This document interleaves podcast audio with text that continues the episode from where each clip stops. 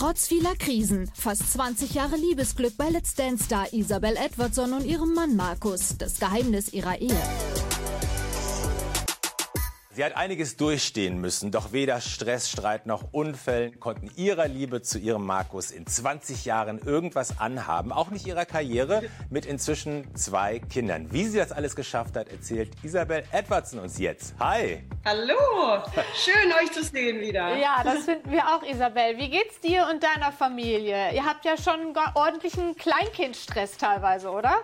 Ja, also alle, die Mütter sind, ihr wisst ja alle Bescheid, das ist natürlich stressig, den Alltag, aber grundsätzlich geht's uns äh, sehr, sehr gut. Äh, die beiden kleinen Jungs sind gesund. Es ist ein schönes Leben mit zwei Kindern, ich würde es nicht missen. Es war eine gute Entscheidung, beispielsweise ich bin super dankbar, dass es so gekommen ist. Wie teilt ihr euch jetzt auf zu Hause?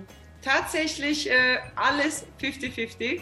Wir sind ja beide selbstständig und äh, haben Tanzschule zusammen. Und äh, mein Mann ist auch als Tanzsporttrainer sehr erfolgreich unterwegs. Und äh, ich denn dafür ein bisschen im Fernsehen, in den Medienbereich. Und so müssen wir es einfach aufteilen. Also die Kinder haben einen gleich guten Draht zu Papa wie, wie äh, zu Mama. Und das finde ich auch gut so. Also ich komme aus Schweden, da ist sowieso alles ziemlich gleichberechtigt.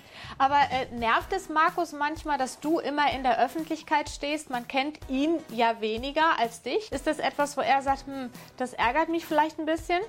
Gar nicht, also absolut gar nicht. Also alle, die die Markus kennen, die wissen, er ist äh, der Ausgeglichenheit in Person. Er ist so ein ruhiger, er ist einfach sowieso der beste Mann der Welt und äh, er hat sich nie so richtig interessiert dafür, vor der Kamera zu sehen, äh, zu stehen.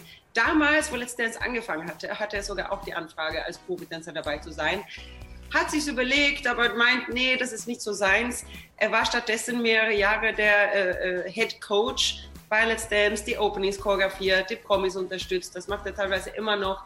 Also das ist mir so sein Bereich. Und rote Teppiche, da geht er so mal ab und zu mal, wo ich ihm richtig überreden kann.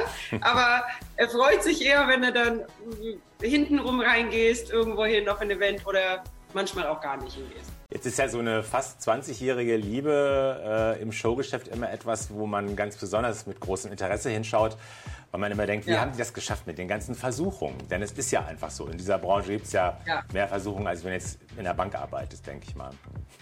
Ja, das stimmt.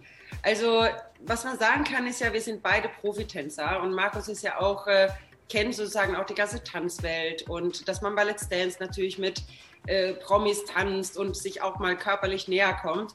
Das ist natürlich auch ein Thema, die er von vornherein kennt, weil er ja selber auch Profitänzer ist. Ja. Und letzte Staffel, da haben wir auch sexy Cha-Cha-Cha getanzt und Markus sagt, komm ran, pack sie an, ne? mehr, näher, Leidenschaft. Und da bin ich auch mit einem anderen Mann tanzt, da kennt er auch kein, keine Grenzen. Wenn du es mal runterbrichst, Isabel, was würdest du sagen, was ist das Geheimnis eurer Liebe? Ich finde, das ist eine Einstellungssache.